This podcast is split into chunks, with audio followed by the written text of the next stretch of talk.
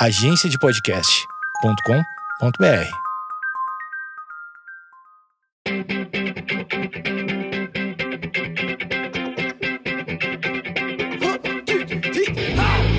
Olá pessoal, essa é a Rádio. Eu sou a Tozinhos e hoje no podcast 15 minutos o tema é economia comportamental. Se liga aí que eu volto logo depois da vinheta.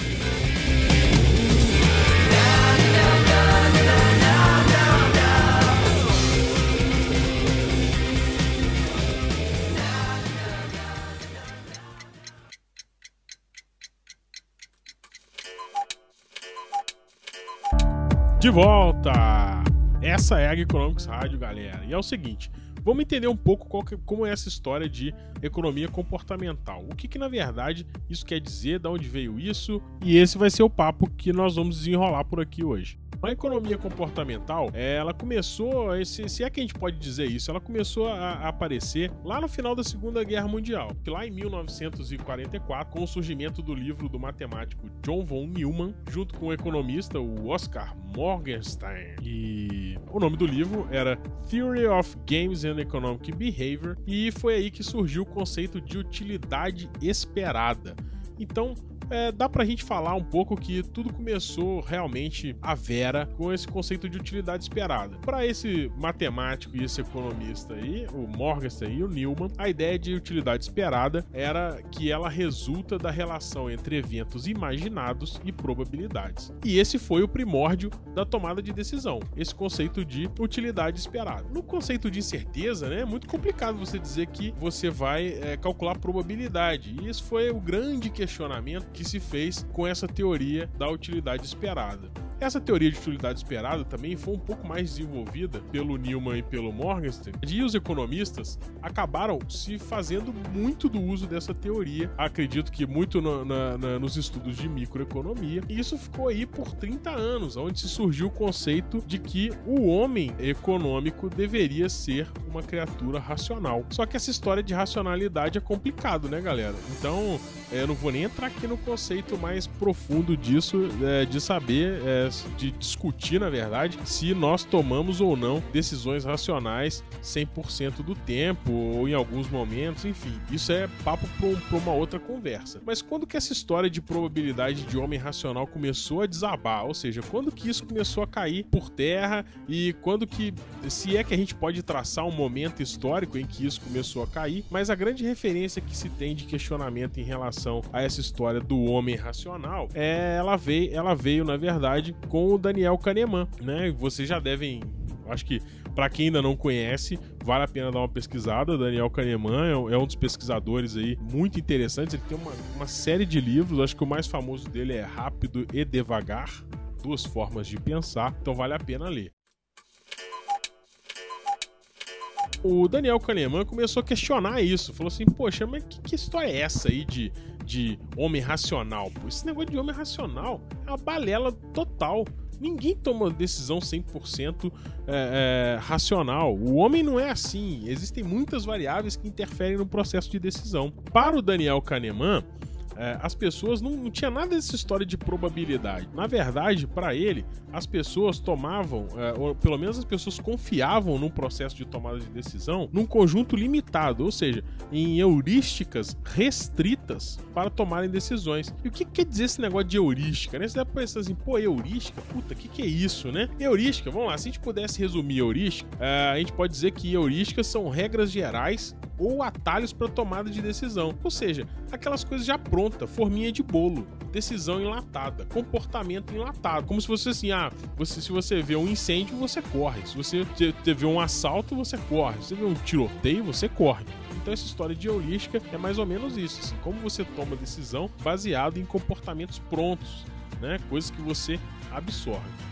Então, o Kahneman, e na verdade tinha um, um, um outro economista com ele, o Tversky, concentraram-se no estudo de situações em que o uso das heurísticas nos levavam a tomar decisões erradas ou equivocadas. Ou seja, eles começaram a estudar e falaram assim, pô, tá ok, esse negócio de decisão enlatada é legal ou não é? Isso vai me levar 100% das vezes para uma decisão correta ou para uma decisão errada. E aí eles levantaram uma série de situações em que tomar decisão baseada em heurística, ou seja, baseado em conhecimentos é, já formatados, enlatados, né, davam errado. Ou seja, e aí, nessa questão em que as coisas davam errada, o Kahneman começou a estudar. Para vocês verem como que isso é importante para a teoria econômica, né, essa história da, da, tomada de decisão, ou da economia comportamental, chame isso como quiser, né, eu acho que essa questão dessas definições aí são muito distintas, assim, muito sutis. Então, pelo menos para mim, acho que vale qualquer um dos termos. Então, os questionamentos do, do, do Kahneman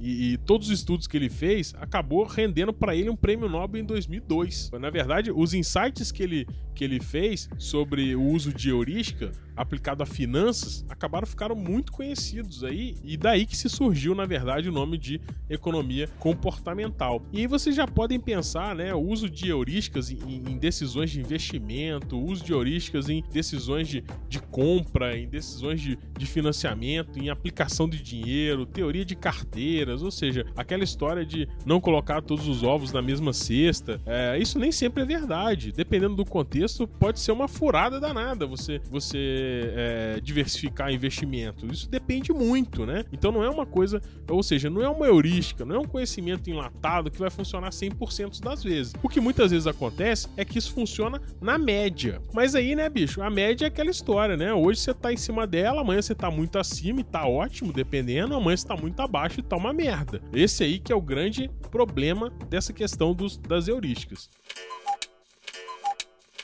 Sobre economia comportamental, nesse ponto aqui, eu já começo a usar um pouco das definições do artigo que saiu na Harvard Business Review, na edição brasileira da Harvard Business Review, agora de maio, que saiu um artigo bem bacana sobre como tomar melhores decisões.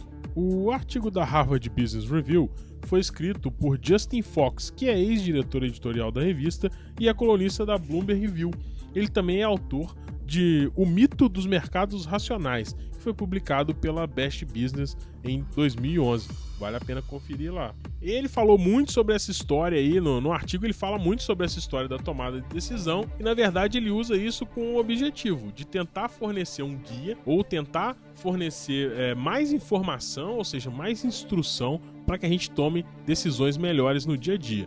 E ele fez um quadro que eu achei bem interessante, onde ele divide três filosofias de tomada de decisão. Ele diz que a primeira é a análise da decisão, a segunda ele coloca como heurísticas e vieses, que eu já falei bastante aqui, que foi o que o Kahneman entrou discutindo, e a terceira é seguir o instinto. Então, galera, é o seguinte, a análise de decisão ele fala que você deve tomar a decisão sistematicamente. Ou seja, você cria uma árvore de decisão, você usa estatística, você tenta definir probabilidade, revisa essa probabilidade. E isso é bacana, isso dá uma base interessante. O pessoal de gestão de risco já faz muito isso hoje em dia. E o ponto, o ponto forte disso é que é, é uma corrente racional e é uma forma, vamos dizer assim, é, é, é, pragmática de se tomar decisão e ela pode ser facilmente repassada e ensinada. E na verdade, esse é o grande barato dessa teoria de análise de decisão, de uso de probabilidade, é que você consegue repassar isso para outras pessoas com muita facilidade. Você consegue criar uma, uma receita de bolo, você consegue criar um,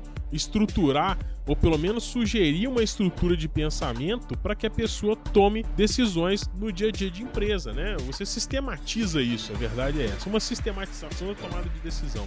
Só que o problema é que nem sempre leva em conta os limites de tempo, a capacidade cognitiva e toda a limitação humana. Então aí tomar decisão só por conta disso também é fácil, mas, ou seja, não é que é fácil, é um pouco mais fácil, mas também não garante 100% de chance de sucesso. E a grande verdade é que nenhuma das, da, da, das análises, nenhuma das filosofias vão te garantir 100% de certeza em cima da decisão que você vai tomar.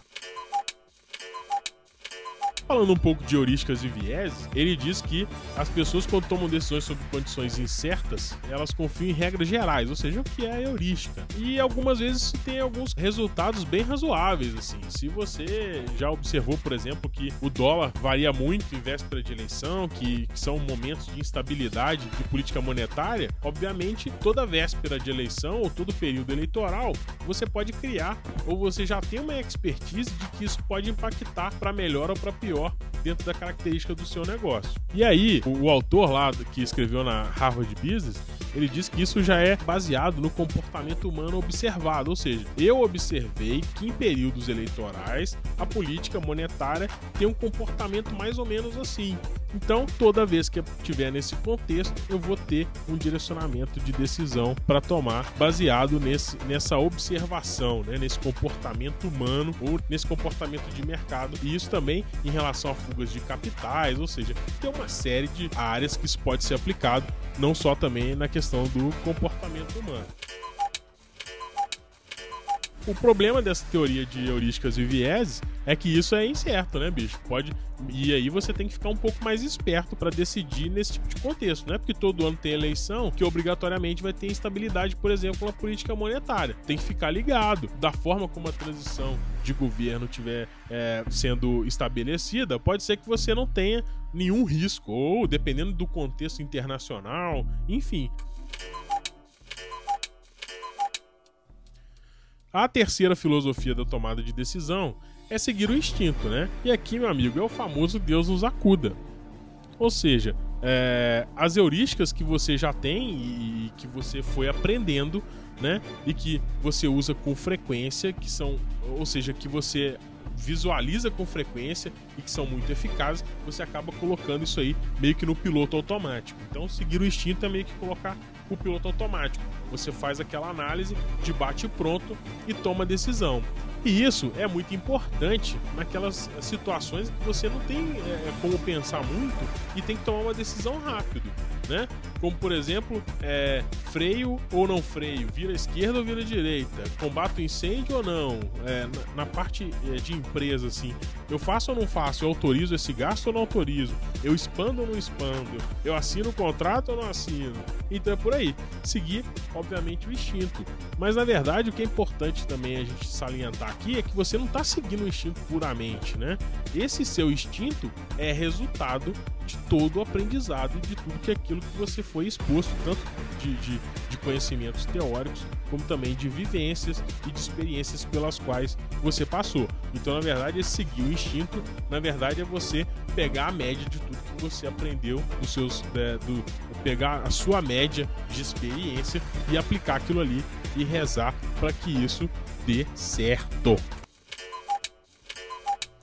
Bom, então eu vou terminar dando a referência que, que aparece no artigo da, da, da, Harvard Business, que foi muito bem colocada pelo Justin Fox, que é o autor do, do artigo que saiu na Harvard Business, que ele diz que a decisão, é, a tomada de decisão talvez pareça muito é, com a dinâmica do Capitão Kirk e do Spock na Jornada nas Estrelas, onde o Spock ficava sempre dando probabilidade muito baixa das coisas é, é, é darem certo e o Capitão Kirk sempre lá é, é, seguindo, é, muito confiante e muito determinado com as suas é, é, é, prerrogativas e, e com as suas decisões, né? Mas o que ele quis dizer aqui com isso é o seguinte: é que você sempre tem que ter do lado uma, uma mínima análise de risco aí, ou um mínimo cálculo estimado de probabilidade, ou seja, que você mescle todo o conhecimento que já foi produzido em teoria de decisão e que você use isso em conjunto com seu instinto, com a sua racionalidade,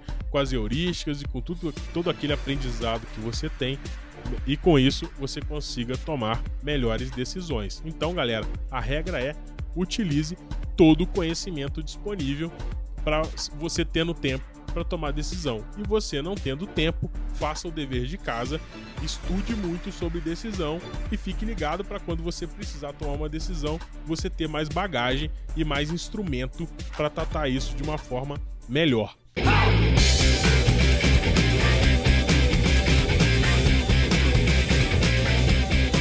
Bom, então é isso aí.